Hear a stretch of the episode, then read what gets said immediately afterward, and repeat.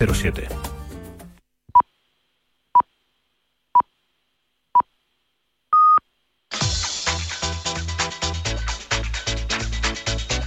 Al límite con Fernando Soria.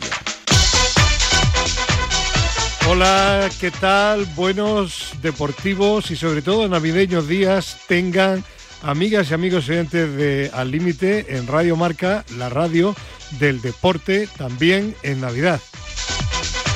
Y me estaba yo acordando ahora del pasado viernes, ese smoking de don Vicente Ortega, que bien le quedaba durante el sorteo de la Lotería de Navidad. Un sorteo que un año más ha sido nefasto, negativo para quien les habla. Espero que a ustedes y no a todos, a la mayoría, pues les haya ido un poco mejor y aunque no hayan tenido un gorduelo, como decía mi abuela que en paz descanse, al menos les haya tocado un flacuelo, es decir, la famosa pedrea.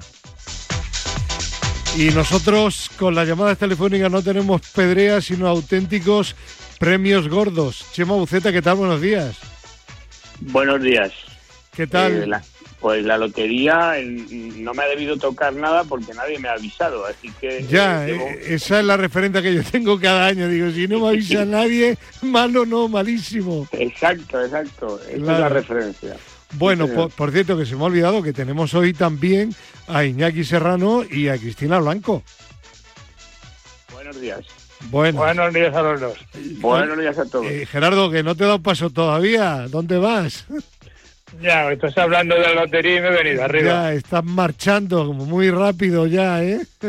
Luego hablaremos No. de marcha atlética. Vale. No, respecto a la lotería, un apunte. Venga, Se demuestra cada año que los números no premiados están muy bien repartidos por toda España. hombre, hombre, hombre. Desde luego te puedo asegurar que Sí, en mi señor. domicilio particular sí. Eh, por cierto, ¿ha tocado algo de la lotería de marca Iñaki?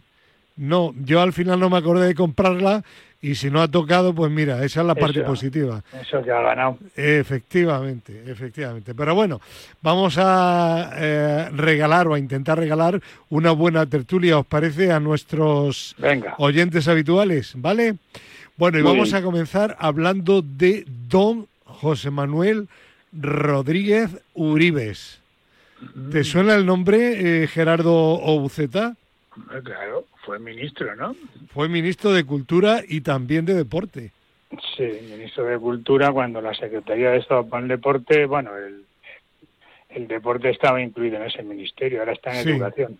Sí, sí, y cuando estuvo como secretaria de Estado para el Deporte, la escritora de cámara de don Pedro Sánchez, Irene Lozano. Digo eso porque también ha escrito el segundo libro que recientemente presentaron y en un informativo de una televisión que para no descubrir a ninguna, no voy a decir cuál, eh, en los titulares de las noticias decían casi todo el Consejo de Ministros estuvo presente en el acto de presentación del libro. Nadie quería que le pusieran falta. Bueno, Bueno, Chema Uceta estuvo. Eh, yo no estuve, ¿no? La verdad es ¿No que te invitaron? eh, no, no me invitaron, ¿no? Ay, ay. Eh, tampoco me, me importó mucho que no me invitaran, Ya, la verdad. ya. Bueno, en realidad Oye. me, me- dio igual, ¿no? Pero, pero vamos, eh, me habría gustado ir si hubiera estado la auténtica escritora ahí, ¿no? Eh, Haciendo la cara, imagino, no yo tampoco estuve porque no me invitaron, ¿no? Eh, imagino que estaría también Irene Lozano, ¿cómo no? Claro. Nadie, nadie ha ocultado que ella ha sido la que No, no. ha transcrito, bueno, la que ha escrito realmente pues todo el libro. Bueno, pues dicho esto, el señor Rodríguez Uribes eh, ahora es, es presidente del Consejo Superior de Deportes. Si os parece, vamos a ir por partes. Primero, sorprendente eh, dimisión, dimisión, eh, puedo asegurar ya de forma contundente, forzada, forzada de Víctor Francos como secretario de Estado para el Deporte. Motivo, nada de vídeo, de que si eh, habló de la reina, que de esto, de lo otro, que si le había grabado algún vídeo, algún audio, que parece que sí, que se lo grabó en el avión de regreso de la selección femenina de fútbol después de ganar el título del Mundial, pero el motivo real no ha sido ese, sino un comportamiento que se ha considerado no muy adecuado durante la visita del ministro del Deporte de Bélgica al Consejo Superior de Deportes. ¿Vale? Y que está relacionado con eso que se ha rumoreado en varios medios de comunicación. Comportamiento inadecuado y como... ¿Qué, es comportamiento inadecuado? Bueno, parece ser que no estaba en, en, la mejor, en el mejor estado posible para o conveniente para eh, recibir como secretario de Estado para el Deporte a un ministro de otro país. ¿Qué quiere decir? ¿Que no llevaba corbata, que iba bebido, que... No sé, no, yo no, no, eh, Chema Uceta, ha habido varios medios donde lo han dicho. Eh, no puedo, no puedo. Eh, pero, puedes, decir, puedes decir lo que han dicho esos medios, no es que te lo inventes tú. parece que tenía alguna copilla de más. Parece ser. Bueno, pues entonces lo ha dicho otro medio, tú lo repites y ya está. Parece ser, parece ser. Pero parece ser lo que han dicho los medios. ¿Y parece ser lo pones tú o lo han dicho esos medios? Digo que parece ser. Yo digo que parece ser que el motivo ha sido ese. Desde luego, nada relacionado con vídeos, aunque me han asegurado que también había vídeos o audios, mejor dicho, donde en una tertulia improvisada en el avión de vuelta, pues habló, entre otros temas, de la reina de España, doña Leticia. Pero ¿a qué hora fue la visita al Consejo Superior de Deportes? Eh, eso he preguntado yo, eso he preguntado yo, parece que fue después de la comida, parece ser. Ya, ya, ya, ya, ya. Eh, vale, eh, confirmado. ¿Eh, Gerardo? Bueno, pues me parece muy bien. Bueno.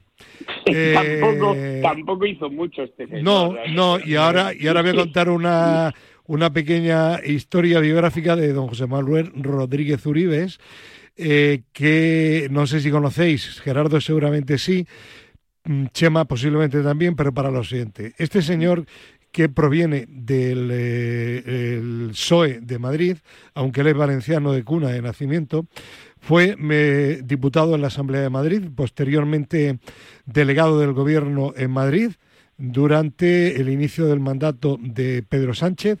Le subieron al ministro de Cultura y Deportes y como había que colocar a Iceta como ministro, cuando le cesaron, le mandaron a París a la UNESCO de delegado, embajador de España en la UNESCO. Embajador, embajador. ¿Vale? Es que esto es lo divertido, Chema Uceta. Eh, cuando a Iceta no le renuevan el ministerio, a Iceta le tienen que contentar y le envían a la UNESCO. Y don José Manuel Rodríguez Uribes de pronto se queda sin cargo. ¿Vale? Y, entonces... Dicen, ¿dónde le enviamos? Hombre, como ha sido ministro anteriormente al Consejo Superior de Deporte. Y esa es la historia. Lo, cual es un descenso, ¿no? Porque en realidad él era ministro y ahora está por debajo. el otro día, el otro día, en una entrevista para disimular un poco que le hizo en unas declaraciones, creo que fue durante la presentación oficial o la toma de posesión, dijo algo así Dice, a mí no me importa estar ahora de secretario de Estado porque lo importante es ser útil al equipo. Unas veces juegas en la portería, otras en la defensa y otras te toca el banquillo. Lo importante es estar ahí. Muy bien, pues vale. Hombre, lo importante es tener un trabajo, efectivamente, ¿no? Tener, eso sí, eso está claro, ¿no? Y un sueldo a fin de mes. exacto, que me pongan de algo, de lo que sea, ¿no? Ya, pero si para mí, ahora hablando en serio, para mí es que intento ser un poco irónico porque estamos en día 24 de diciembre, Nochebuena, y porque a esta hora, pues los oyentes se lo tomen, se lo tomen bien, con cierta sonrisa en los labios. pero me parece muy, muy lamentable que a un señor que tiene que dirigir el deporte en un año olímpico, le nombren presidente del Consejo Superior de Deporte porque le han quitado para poner en su cargo al que era antes ministro en el ministerio donde él estuvo antes y que ahora le pongan por eso, pues no. En, un, cargo en el que ha estado la señora que ha escrito ese libro del que hablábamos antes, pues eh, no te sorprenda. no, no, si no me sorprende, pero. Está claro que, es un cargo donde, donde dan cobijo a, bueno, a, cualquiera que se colocar ahí, ¿no? Da igual dónde, ¿no? Podría estar ahí como podría estar en cualquier otro sitio. Vamos, eh, es la línea que ha seguido este, este gobierno eh, en todos estos años. Quinto secretario de Estado del Deporte desde que llegó al gobierno Pedro Sánchez. Pero, pero la pregunta es, ¿para qué sirve el secretario de Estado para el deporte? Es que esta es la cuestión. Es decir, es decir, es un cargo meramente representativo. Es que al final bueno, bueno, no tan, no, no, no, no tan representativo, ¿eh? No, no, vamos a ver, debería, debería ser mucho más, pero, pero realmente con las personas que ponen ahí al frente, pues se convierte en eso, más básicamente, ¿no? Bueno, pues luego un poquito de torear por aquí, que si algo del deporte inclusivo y no sé qué, alguna otra cosa, y luego ir ahí a, eh, a, la final de Roland Garros y juega Nadal, no sé, poco más. Es que, es que, es que eh, es lógico, porque no son personas que sepan de, qué va esto, es el tema. Bueno, este lo mejor que tiene del deporte para algunos es su cercanía con atención Gerardo, don Alejandro Blanco, presidente del COE. ¿Os acordáis una anécdota que comentamos y criticamos aquí en la tertulia cuando era ministro? Eh, llega la selección española, creo que era de balonmano, campeona del mundo de Europa, creo que del mundo, eh, a Madrid el Consejo Superior de Deportes organiza una recepción. Paralelamente, el mismo día y a la misma hora, organiza otra Alejandro Blanco en el Comité Olímpico. Y este señor, en vez de irse al Consejo Superior de Deportes con su secretaria de Estado, se va al COE con Alejandro Blanco. Eso fue muy sonado. y Pero bueno, que, en definitiva es más de lo mismo, ¿eh? O sea, eh, tenemos que remontarnos a no sé cuándo para encontrar un secretario de Estado para el deporte que tenga relación con el deporte. Hombre, José Ramón Lete lo tenía y, no le dio tiempo a hacer prácticamente nada. ¿Cuánto le pero ¿cuánto duró? Nada, año y medio. Que, también vino de rebote. Eh, bueno, eh, bueno impuesto por Feijó. Sí, eh, porque era porque dicen las malas lenguas que quería quitárselo del medio en No, no, no, incierto. Te aseguro que absolutamente incierto. De hecho, le volvió a poner después. Sí, eh, cuando, eh, exacto. cesó en el Consejo bueno, no lo sé, pero, eh, hay, hay una muy buena relación entre la señora de Feijó y la señora de Lete, ¿vale? Bueno, vale. aparte que Lete, que tú le conoces, Chema Uceta, no cabe la menor duda de que es una persona muy preparada. Otra cosa es que cuando llegó lo hiciera mejor o peor, pero es un hombre del deporte y que sabe del deporte. Sí, sí, igual que lo era esta chica esquiadora con el PSOE, ¿no? Rienda, María José Rienda. María José Rienda, luego lo ha, lo ha, hecho mejor o peor, pero por lo menos siempre es una persona del mundo del deporte. Sí, sí. Está claro, ¿no? Yo recuerdo alguna anécdota, de todas maneras, cuando era ministro de José Manuel Rodríguez Uribe. Cuéntala. Es que no la recuerdo bien, algo relacionado con la tauromaquia y creo que mm, felicitó mm, no sé, hizo algo así como una, una, una exposición de, del ministerio y se olvidó citar el deporte y si te acuerdas, si te acuerdas en cualquier momento, esta semana la que viene o la siguiente, porque por lo menos imagino que unos cuantos meses va a estar el hombre en el cargo. Así que digo unos cuantos porque nunca se sabe, ¿no? Pero eh, si te acuerdas, lo comentamos. Bueno, en, todo caso, yo sinceramente le, deseo que lo haga bien porque será bueno para nuestro deporte. Lo tengo claro. De todas, formas, de todas formas, yo creo que aquí da igual que esté uno que esté otro. Aquí el verdadero problema o un problema muy importante es la financiación, ¿no? y, y, yo y yo ya comenté aquí hace unas semanas creo que el deporte hasta los Juegos Olímpicos va a haber eh, recursos para poder prepararse y tal pero después de los Juegos Olímpicos de París creo que va a haber un bajón en financiación tremendo. Ese es el, problema. ese es el problema porque porque efectivamente el dinero para el 2024 para la preparación de los Juegos ya se repartió en 2023. Acordaros que hubo un adelanto del Consejo Superior de Deportes al TIN España para el 2023 y el 2024. Por lo tanto, la que, que sea presidente del secretario de Estado para el Deporte, este señor, o que sea yo, mm, financieramente hablando, no tiene ninguna importancia. Otra cosa es qué va a ocurrir eh, a partir del 2024 y la corta política. Bueno. Ahí, hay, perdona, eh, no, termina, termina, que te he interrumpido. No, no, la, la, la, la, la, la corta altura de miras que tienen en, mm. con respecto al, a este gobierno, con respecto al deporte. O sea, es que no ven más allá de lo que ven sus ojos. Eh, hay, hay otra anécdota, ahora que recuerdo, Gerardo, Chema Buceta, amigas y amigos oyentes, y es que la ley del deporte actual se inició con José Manuel Rodríguez Uribes de secretario, perdón, de ministro de Cultura y Deporte. Una ley que, por cierto, leía el otro día eh, alguna editorial al respecto, con motivo de lo de las selecciones nacionales que quieren ahora quitar la obligatoriedad de acudir a las elecciones representando a España.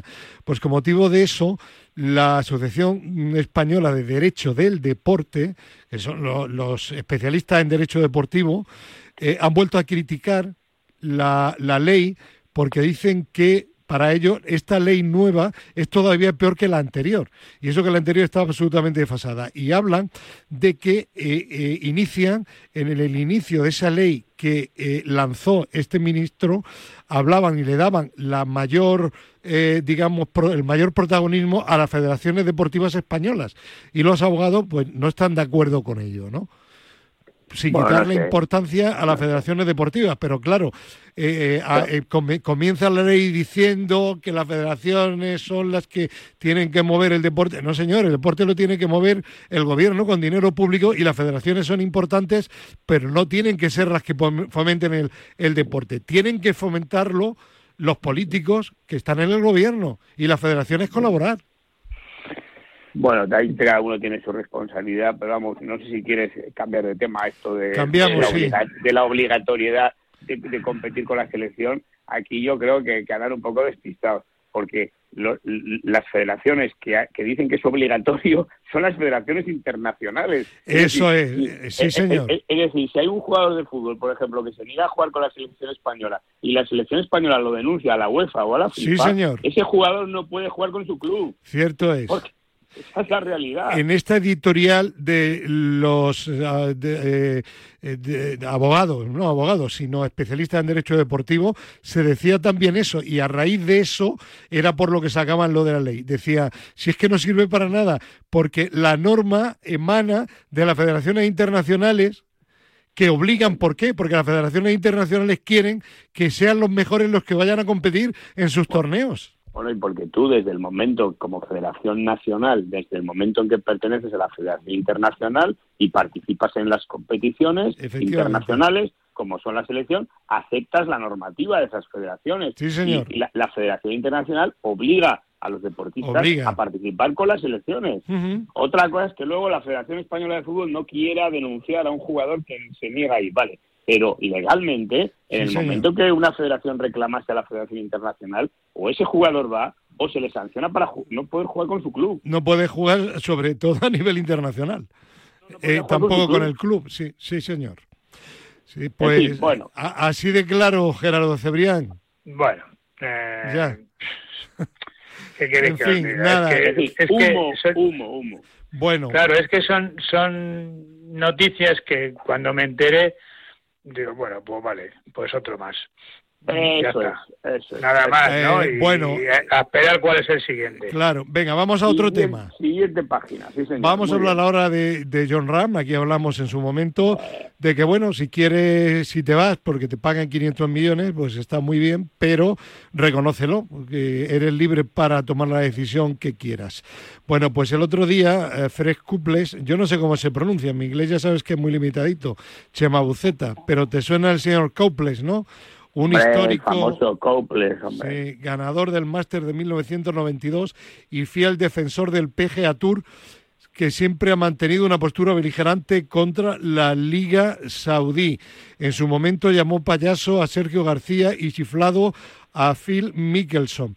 Bueno, pues este señor, referente a RAM, dice, dice, vamos a ver, por 100 millones, por 200 millones, por 300 que te ofrecían primero, no era un gran proyecto esta liga, pero ahora que te dan más de 400, si es un gran producto, ¿en qué quedamos? Bueno, creo que ya, pero me, parece, me parece una frase genial, ¿no? Ya, ya hablamos de esto en su momento y yo creo que no tiene mucho recorrido. Está claro que este chico, pues por mucho que quiera maquillarlo, pues oye, efectivamente se ha ido cuando cuando le has dado el precio por el que se iba, y ya está, no, no, no, no, no, no hay que darle más vueltas. Ahora parece ser que, que, claro, se escandaliza a la gente porque no le dejan jugar los torneos de la PGA. Bueno, pues lógico, si te has ido, pues te has ido.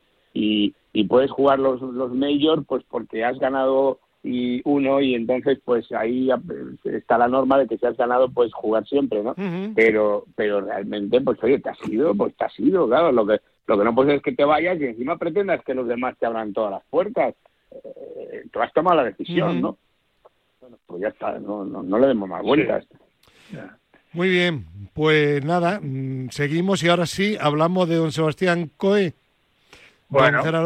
A ver, ¿Qué ha anunciado que tanto ha alegrado a los marchadores el presidente de la Federación Internacional y de momento no presidente del Comité Olímpico Internacional? Bueno, ha anunciado muchas cosas. Eh, una de ellas es que dice, confirmo que va a haber marcha en, en París y en Los Ángeles. Eh, bueno, mm, vale, genial. Eh, ¿Qué marcha va a haber? 20 kilómetros y una especie de, tómbola que se llama relevo. Eh, es un maratón por relevos que hacen chico, chica, chico, chica. La misma pareja, ¿eh? O sea, primero sale el chico, 10,5 kilómetros, luego la chica, el mismo recorrido y así, eh, bueno, pues dos veces cada uno. ¿Pero son dos chicos o cuatro? O sea, ¿son dos? No, no, son dos chicos, no, no, ah, es un chico, un chico, no, no, un chico y una chica. Lo que pasa que hacen hacen dos etapas de 10,5 kilómetros. Eh, ¿Quién va a correr esta prueba? ¿Quién va a participar? Pues lo mismo que han participado en el 20, porque prácticamente entre 10 kilómetros y 20, pues no hay diferencia. Además, ten en cuenta que tienen que hacer un, un 10,5 por 2 cada uno. Por lo tanto, primero será el 20 y luego cuatro o cinco días después será el maratón este y, ya está. Entonces, ¿qué han conseguido con esto? Pues cargarse una de las pruebas más emblemáticas de la marcha, que es la de gran resistencia, la de 50 kilómetros. Entonces, ¿va a haber marcha? Sí. ¿Pero con qué atletas? Con los mismos que van al 20. En la mayoría de los casos. Eh, y entonces, bueno, pues como los Gerardo, ¿solo habrá una prueba olímpica masculina y otra femenina de marcha? una prueba de hay una prueba de 20 de chicos, una prueba de 20 de chicas y luego este maratón mixto. Vale, perfecto. ¿Vale? Bien, y luego, ¿qué más ha anunciado? Que está muy preocupado porque las entradas de París del atletismo son muy caras. Vale.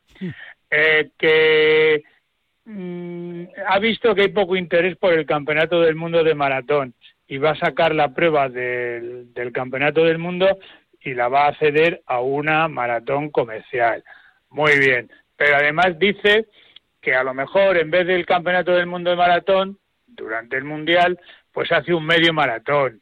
Mm, bueno, no sé, o sea, tiene una paja mental, y perdón por la expresión, que es que mm, no hay manera de entenderlo. O sea, eh, eh, bueno, mm, no sé, yo realmente estoy perplejo y también estoy un poco disgustado con los marchadores porque marchadores españoles, italianos, franceses, marchadores a nivel mundial, porque no han sabido defender el producto. O sea, se, les, les, han engañado. Eh, se han cargado la prueba de 50 kilómetros, que es que no tiene nada que ver. Chema, esto, el, un maratón es un maratón, ¿vale? y, una, y una prueba de 10 kilómetros es una prueba de 10 kilómetros. totalmente De todas formas, Gerardo, eh, ya se había quitado los 50 kilómetros y se había puesto 35 kilómetros en el último mundial. En el, último mundial, pero es que ni tan siquiera han mantenido el 35. Ya, ya, ya, ¿Entiendes? Entonces, mm, yo estoy convencido mm, de que va a haber mm, esas dos pruebas en París y ninguna en Los Ángeles. Ya. O sea, ni la de relevos ni la de 20. ¿Tú crees eh, que lo va a quitar todo en Los Ángeles? Pero ha dicho que lo va a mantener, ¿no? También yo, en Los Ángeles. Yo, yo mantengo que tengo mis dudas.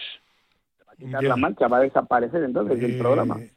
Se va, va, va, va a ser una, una prueba del atletismo residual, pues como es, por ejemplo, eh, el Campeonato del Mundo de Medio Maratón, que no se hace durante el Mundial, se hace como, como, competición aparte. La marcha se va a disputar en lo que llaman el Campeonato del Mundo de Selecciones de Marcha y va a desaparecer de los Juegos Olímpicos. Estoy absolutamente convencido, a pesar de lo que ha dicho COE.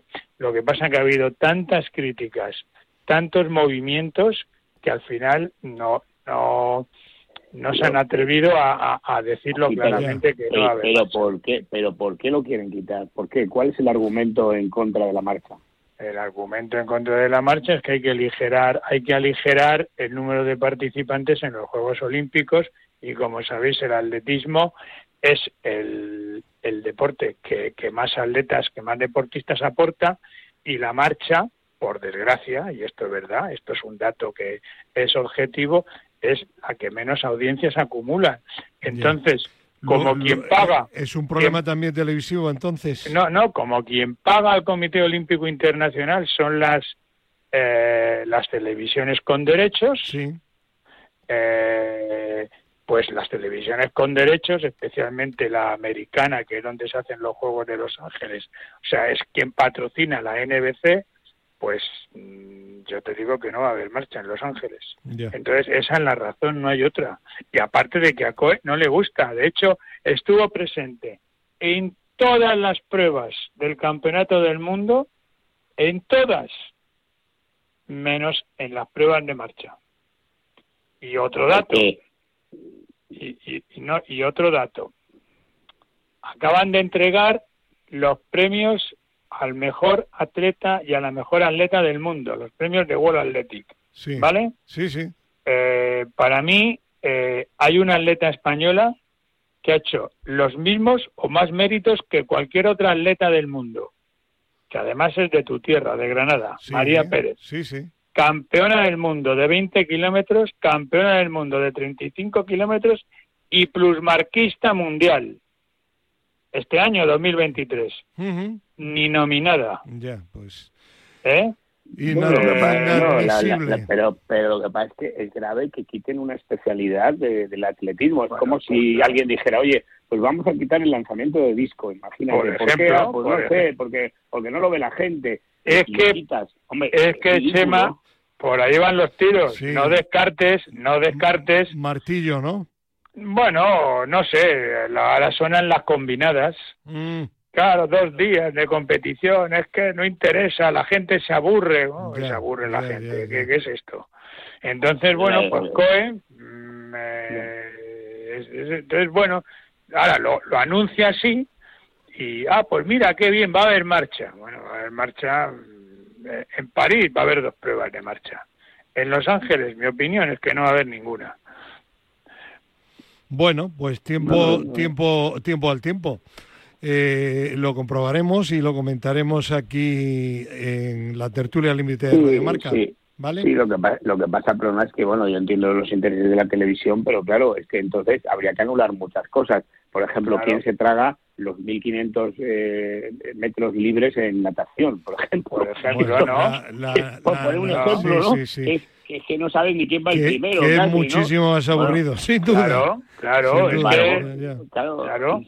Y, sin, embargo no lo quitas, ¿por qué? Porque es una prueba tradicional de, del, del, fondo de fíjate, la, la, marcha es olímpica desde 1904. Uf. Claro, mm. bueno, bueno, que no tiene ningún en sentido. Fin, que lo seguiremos comentando, ¿vale? Venga. Bueno, pues llegado más o menos al intermedio de la tertulia, vamos a conectar, si os parece, con nuestro muy querido y respetado profesor López Nombela.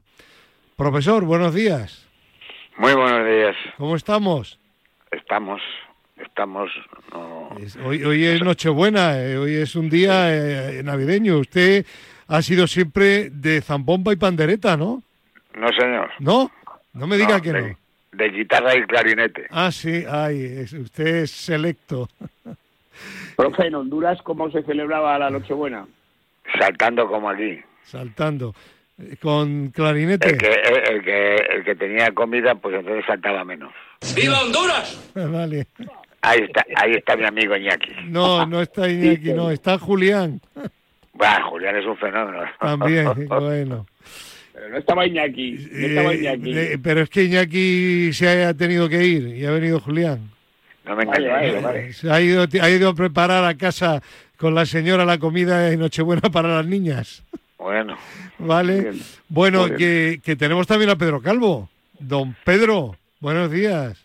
Muy buenos días. Por Navalcarnero, clarinete, guitarra, zambomba o pandereta.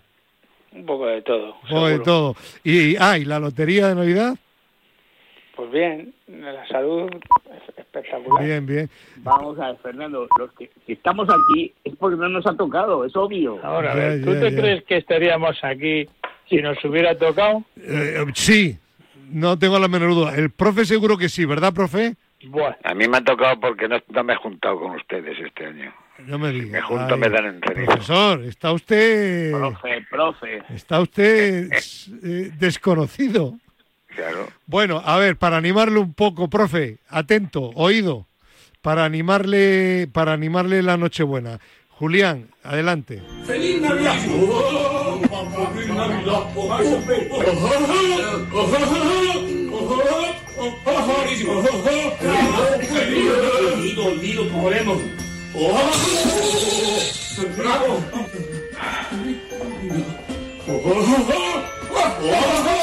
I love you!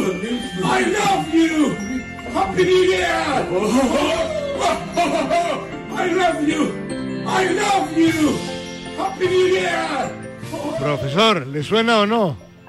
me suena a teatro de, del señor del señor Buceta, que es un fenómeno. Le está llamando payaso, señor Buceta. Profe, profe, vamos a ver. vamos a ver, vamos a ver. Vamos a ser Papá Noel a verme. ¿Qué quiere que haga?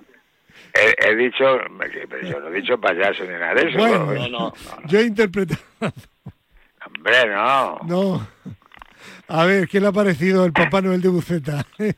Pero ¿cómo el Papá Noel de Buceta? Que, ha hecho muy bien y hay que felicitarle porque lo hace todos los años. Ya, pero eh, Buceta, tu amigo el Papá Noel, me refiero, hombre, no que tú seas Papá Noel. No, no, no, mi amigo Papá Noel tiene la deferencia de venir todos los años a verme y yo se lo agradezco. Debe ser que le trato bien. Y hombre. Esa copita de champán. Eh, claro, y lo, importante es ver qué nos trae esta noche a todos, Papá Noel. Profesor, hay que creer, hay que creer. Hay ¿Usted se ha portado bien, profe, o no? Yo siempre me porto bien. Sí, ¿no? Siempre. Lo que pasa es que algunas veces, pues ya me. Digo como que me, me sublevo un poquito, ¿no? Pero, profe, ¿usted es de Papá Noel o de los Reyes? No, yo soy de Reyes siempre. Reyes católicos. Papá Noel es cristiano, ¿eh? También, ¿eh? También, sí, sí, sí. Bueno, yo no lo sé porque yo no lo he visto. Y lo de Reyes Católicos porque uno era Fernando y su amigo que soy yo se llama Fernando también, ¿verdad, profe? Sí, bueno, pero para que además están donde están. donde mejor están porque habría que tener cuidado que no, no vayan a ir a quitarlos y desenterrarlos también. Claro. No, pero, pero profe, son amigos, ¿eh? O sea, que, que no es que Papá Noel y los Reyes no se hablen, son amigos, ¿eh? O sea, que, ojo. Bueno, venga, vamos vamos a seguir en, materia informativa deportiva. No vayamos a ir metiendo, metiendo y se nos va a ir la espada. Vale. El otro día, el otro día, y esto es una mala noticia para Nochebuena, pero lo comentamos porque hay clubes que deberían de tomar nota, sobre todo uno en este caso, el Real Madrid, y procurar que no suceda lo que el otro día se distribuyó un vídeo a través de las redes sociales. Era un partido, mm, Chema Buceta, del equipo Alevín del Real Madrid en un torneo. Sí, sí, sí, bueno, eso parece lo que he visto yo en las redes sociales, sí. Vale, no qué torneo era, sí. Vamos a escuchar al entrenador después, atención profesor, de la derrota del equipo, parece ser que Alevín, del Real Madrid. arriba que hay que seguir jugando el torneo, lo que hay. No podemos tener 18 ocasiones de hacer gol, un tiro que nos hace en la portería, que han tenido más hambre que nosotros. Ese es el resumen. Nosotros hemos sido asesinos, ellos han tenido una y han hecho gol. Así que ahora, a verse, a apretar el culo y a seguir en torneo. ¿Estamos de acuerdo? Bueno, eh, yo enfatizo dos palabras, hambre y instinto asesino. Eh, psicólogo. Vamos a ver, me parece, me parece, es verdad que ha habido gente que ha reaccionado ante un comentario que puse en Twitter sobre esto diciendo, bueno, tampoco quería decir eso y tal. Vamos a ver, me parece lamentable.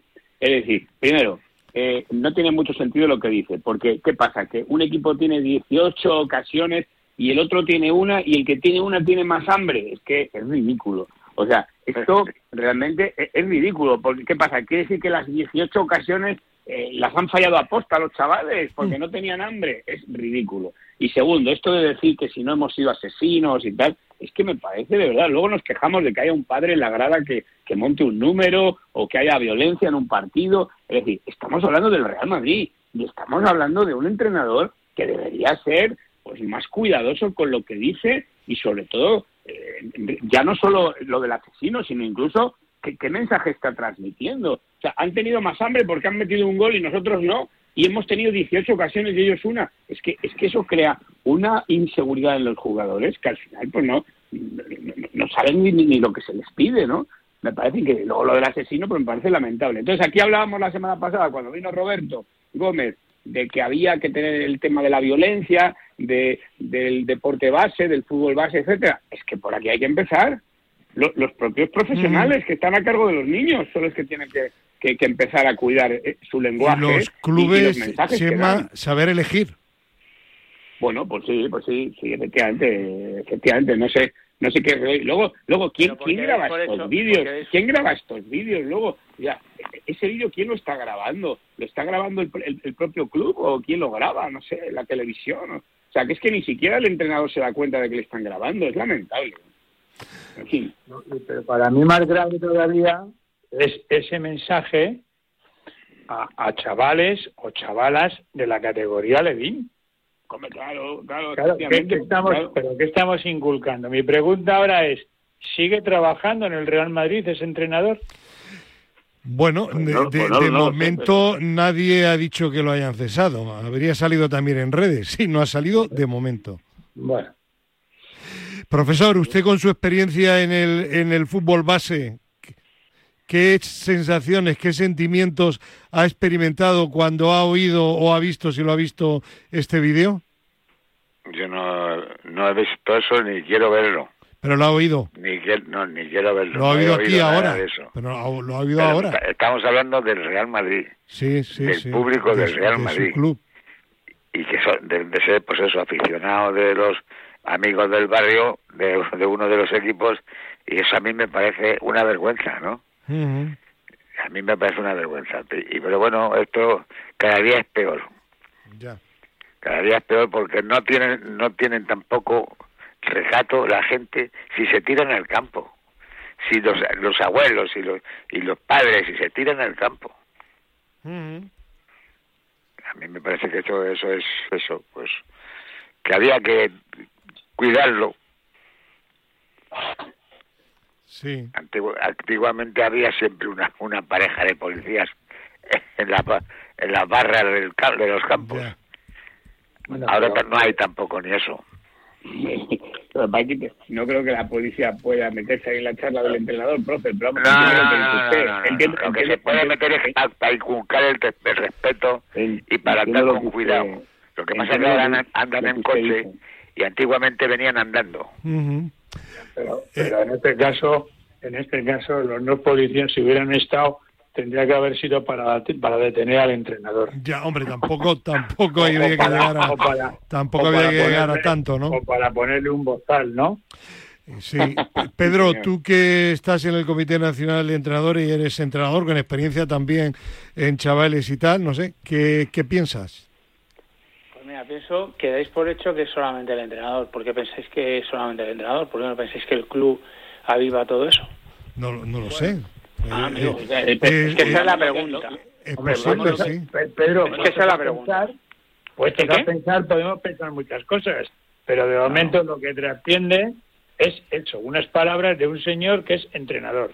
Claro, al cual, al cual está presionado, al cual tiene que ganar en alevines, porque las metodologías en los clubes grandes ah, no son como deberían de ser. Bueno, Gerardo, lo bueno, que sí, hay verdad, perdonar que, Gerardo, que tiene, tiene todo el sentido lo que está comentando también eh, Pedro, y eso no, quiere no, decir... Perdona, perdona, no, no, eh, acabo ya, no, no, no determino nada más, porque como es hablar del Real Madrid es para ese sacrilegio, tanto en el grupo, tanto en el grupo de chat como en el, programa, pues no hablo del Real Madrid, ya está. No, no, no, no, Pedro, eso, coges a los alevines, los metes en el vestuario y les dices lo que quieras.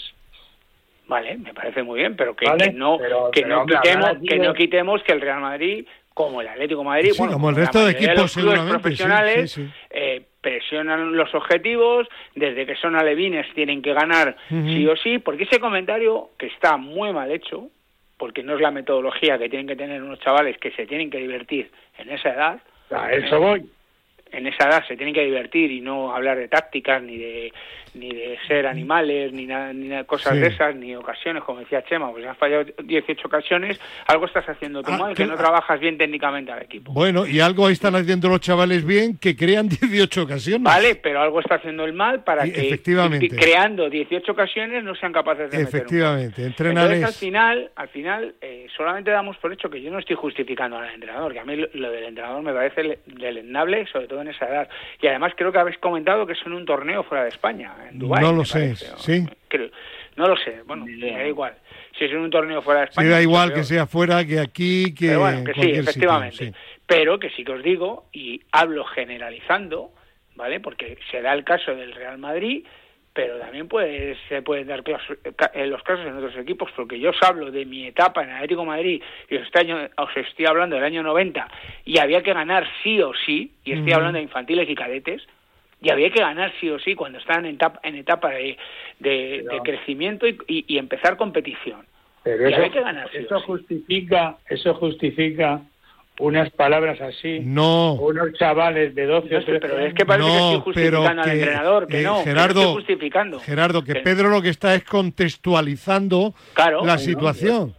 Claro, no estoy justificando al entrenador, si estoy diciendo que, que me parece lamentable lo del entrenador y menos en público, como tú bien has dicho, que estaría igual de mal, porque para mí estaría igual de mal, porque estamos hablando de chavales pequeños, alevines, que tienen que divertirse y jugar y disfrutar. No les estás metiendo una presión psicológica brutal porque ya están pensando que al año que viene ya no van, ya no van a estar en el Real Madrid, aunque creamos que no, sí, ¿vale? Pero tienes que hacerlo dentro del vestuario, perfecto, sí, eso está claro, pero que no, no descontrolicemos a, los clubes, que los clubes también tienen culpa de esto. Mucha. Es así. El contexto, el contexto es claro, estoy de acuerdo.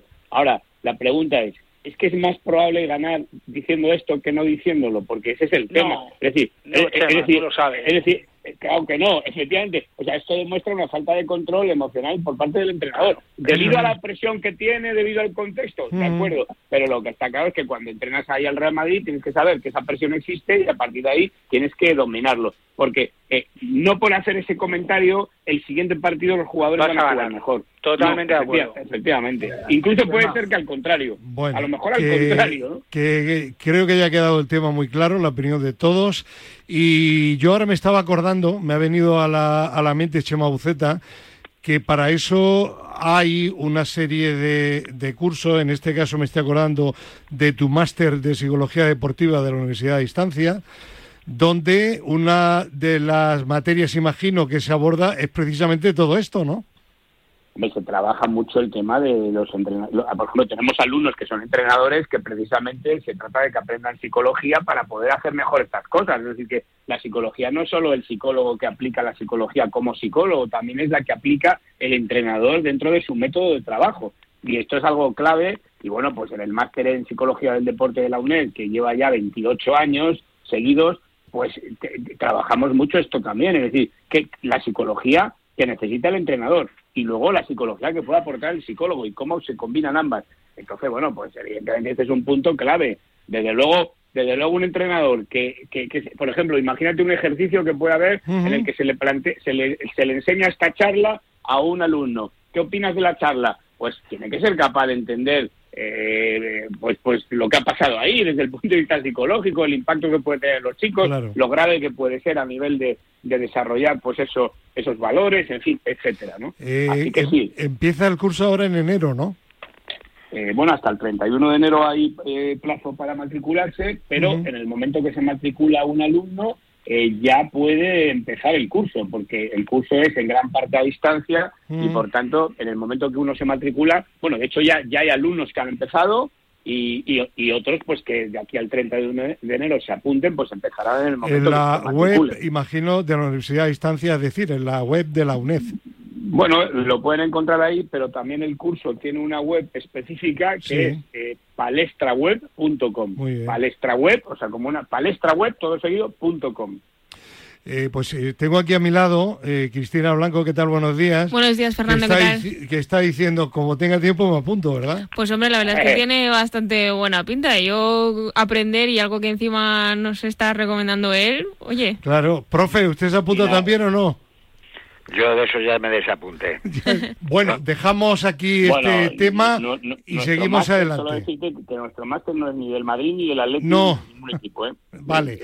bueno, que seguimos adelante y desde luego recomiendo el máster porque conozco alumnos y alumnas que lo han dado y han salido tremendamente satisfechas y lo que es más importante, han salido muy capacitadas para impartir luego la psicología en el deporte. Dicho esto, vamos a hablar de dos temas mm, que me parecen muy interesantes y que necesitan no mucho, pero sí algún tiempo. Primer tema.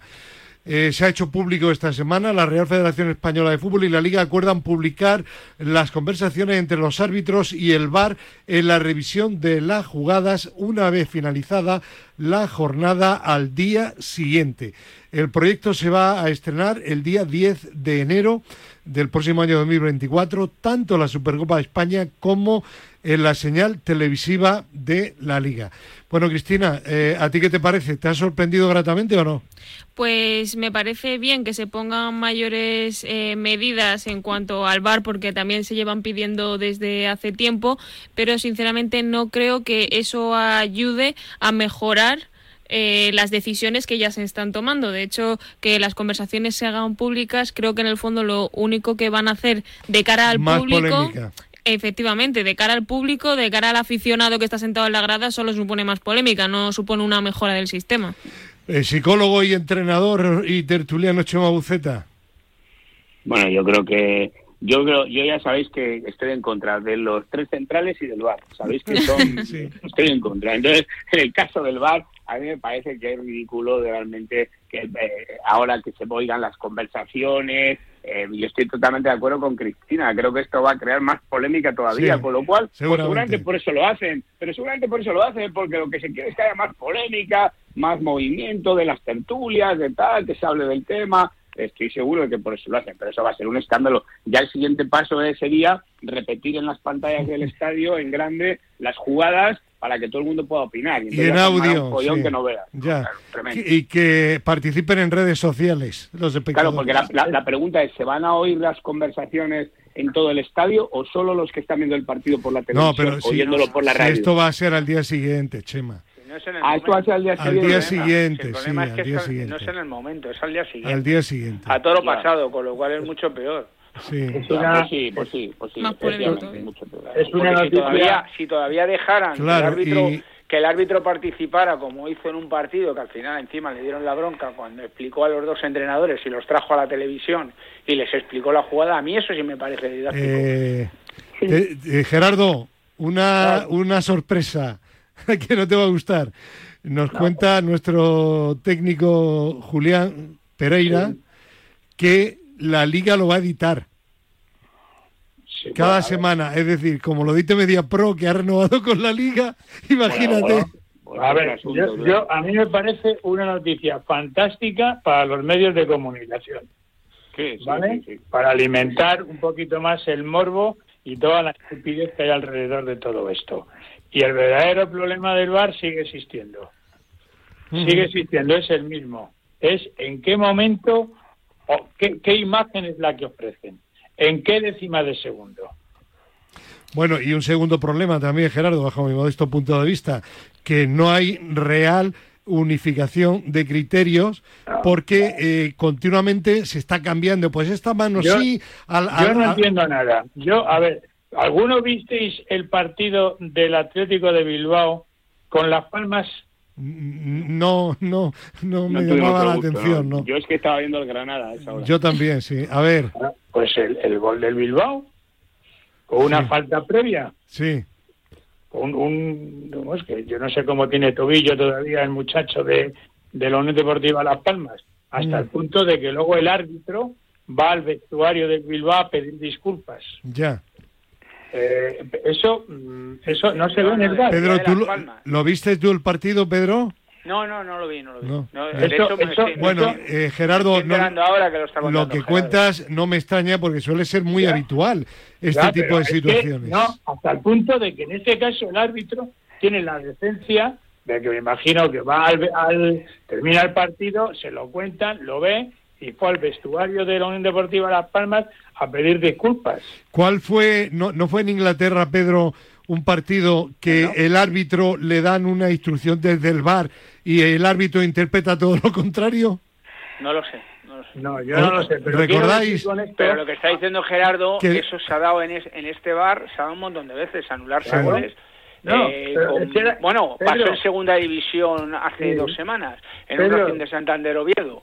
Que anularon un gol al Oviedo después de 30 toques, después de 30 toques por una falta anterior a, favor del Racing. Sí, sí. No, pero si, era por comentar la última, ¿eh? Venga, ¿eh? sí. No es por... Entonces, para mí el problema sigue siendo el mismo. O sea, yo me voy al bando de Chema.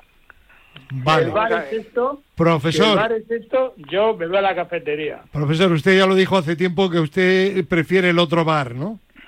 Sí, claro. Claro. Pero es que cada, cuanto más gente entre, peor, más gente adultera. O sea, que esto, si es que esto, cuanto más, gente esté en eso, todos los que dirigen ahí, ¿esto qué es? ¿Esto que es como los intermediarios? los árbitros no, saben qué hacer. los árbitros están acobardados. Ya. Sí, sí. porque no saben si atender a su jefe al que les llama al que o, lo que tienen que hacer ellos. Ya. Usted, usted, es árbitro, no tiene todos los poderes, ¿no? Usted es el juez de un partido de fútbol, deportivo en, este caso.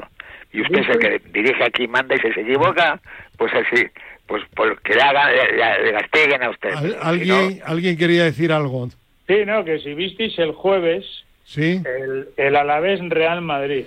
Sí. Hubo, bueno, pues hubo varios comentarios en alusión a las manos. Y entonces, ni Guti ni Toquero dos futbolistas de reconocido prestigio. Se pusieron de acuerdo. No, no, le, dijeron al, al, al, chaval que narraba. ¿no? Sí, no nos preguntes de las manos porque no tenemos ni idea, no entendemos absolutamente nada. Ya, pues nuestro tiempo era mucho más fácil. Sí, claro, sí. Pues eso decía yo anteriormente, que no hay unificación de criterios. Pues, pero, pero luego, eh, eh, entonces. Pero, pero no hay unificación de criterios, pero eh, lo que le pitan al Sevilla con el Getafe el otro día, los que le pitan al Sevilla con el Getafe por manos, le anulan un gol al Sevilla en, no me acuerdo en qué campo, porque le dan el codo a, al delantero. El penalti que le pitan al Atlético Madrid el otro día, o sea, bueno. que al final cada, cada mano es, es, diferente. Es diferente, no hay criterio. Totalmente. No hay un criterio claro que no lo entienden ni los futbolistas que comentan en las televisiones de pago. Bueno, dicho esto, nos quedan seis minutos y hay un tema que, que quiero abordar. El de la Superliga, el fallo del Tribunal de Justicia de la Unión Europea del, del pasado jueves. Y aquí lo más significativo es que mientras que los clubes y las ligas que están en contra dicen, bueno, esto no cambia nada, no va a servir para nada. Los que están, el Barça y el Real Madrid, dicen, triunfo tremendo, esto ha cambiado y tal igual. Y llega un momento que yo pienso que el aficionado, el aficionado de calle, no, no sabe si realmente el fallo favorece a uno y perjudica al otro, perjudica a los dos o favorece a los dos. Cristina, ¿tú has llegado a alguna conclusión o no?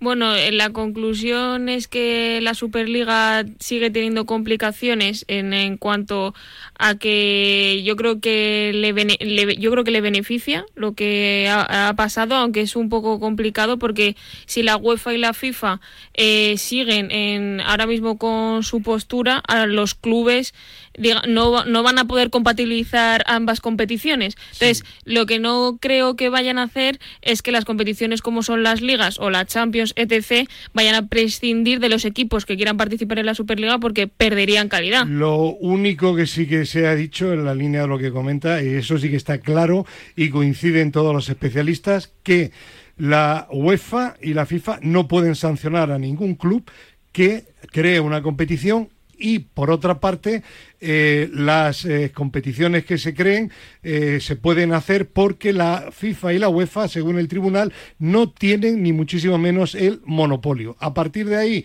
yo creo que la cosa no está nada clara. ¿Está clara para vosotros? ¿Qué opináis, Gerardo, Chema, profesor y Pedro Calvo? Adelante.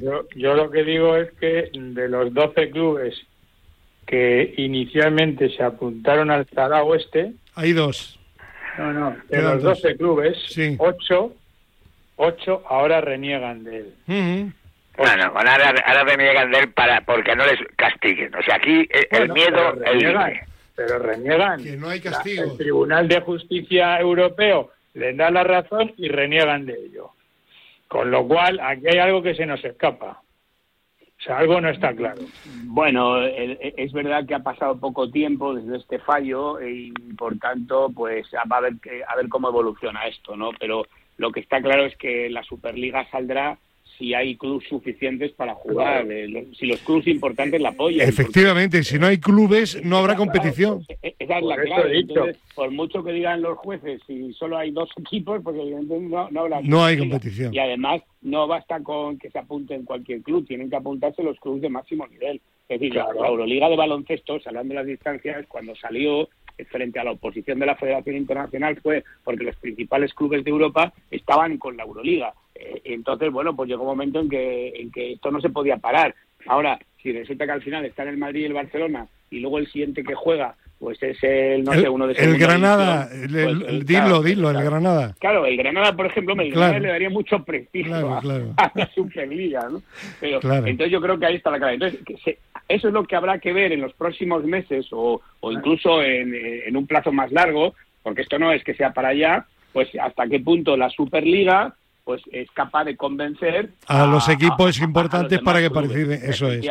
Como en su momento la convenció, porque lo que dice el profe tiene toda la razón. Es decir, ¿por qué se han ido rajando? Pues por miedo a, a las sanciones. Sí, sí, sí, seguir ahí, ¿no? Claro. Entonces, en ese sentido, porque claro, dice, bueno, solo hay dos clubes, sí, pero es que, ojo, son el Madrid y el Barcelona. Sí, y puede haber más, evidentemente. Claro, efectivamente. Pedro, tu punto de vista un poco en la línea de lo que estoy diciendo. El problema es que ahora ya no les pueden sancionar, con lo cual si no están es porque no quieren. También es verdad que la, la UEFA tiene firmado los tres años todavía de, de Champion, televisivamente estoy hablando para temas de ingresos, y al final, pues bueno, en este tiempo se pueden dar muchas circunstancias.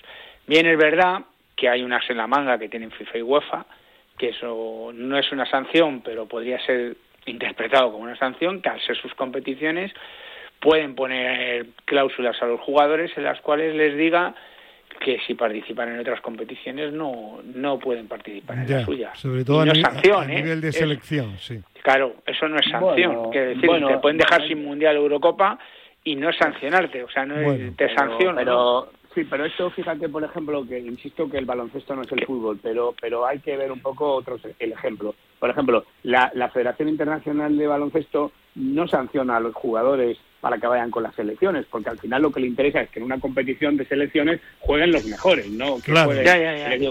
Pero, que se puede dar como, como Ahora, se, podría dar. Pero, pero tú has dado otro, otra clave y es el tema económico, las televisiones. Es decir, claro, es clave para la Superliga que las televisiones estén apoyándola, porque evidentemente, ¿de dónde van a sacar el dinero? Y ya veremos dentro de tres años cuando se Veremos, veremos. Y ojo, ver qué pasa con, con, los, con, Arabia, con Kuwait, con este tipo de países, Doha, etcétera, todo esto, todo este, Emiratos, tal. Porque si, si estos países ponen dinero en la Superliga, ya ves, pues la Superliga saldrá. Yo. Sí, totalmente de acuerdo. En cuanto que se acabe el contrato dentro de tres años, como haya mucho dinero ahí, los clubes donde dije digo, digo Diego. Yo, permitirme para terminar que... Lo estamos viendo con el gol, con lo del circuito LIV. Es decir, en el momento que los países de, esa zona del petróleo pongan mucho dinero, ojo.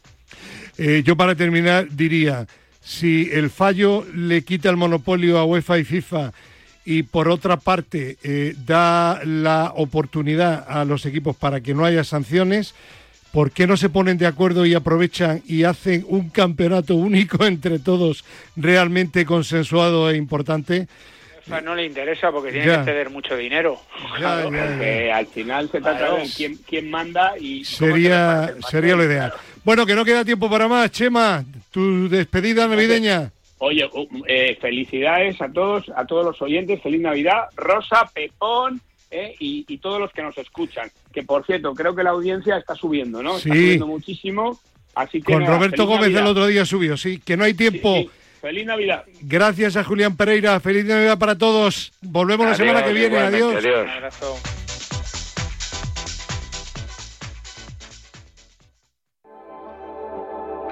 Si lo que te separa del universo digital de tus hijos son puertas que todavía están cerradas, ¿cuántas estás abriendo? El universo digital de tus hijos e hijas es todo un mundo. Más puertas abres, más lo entiendes.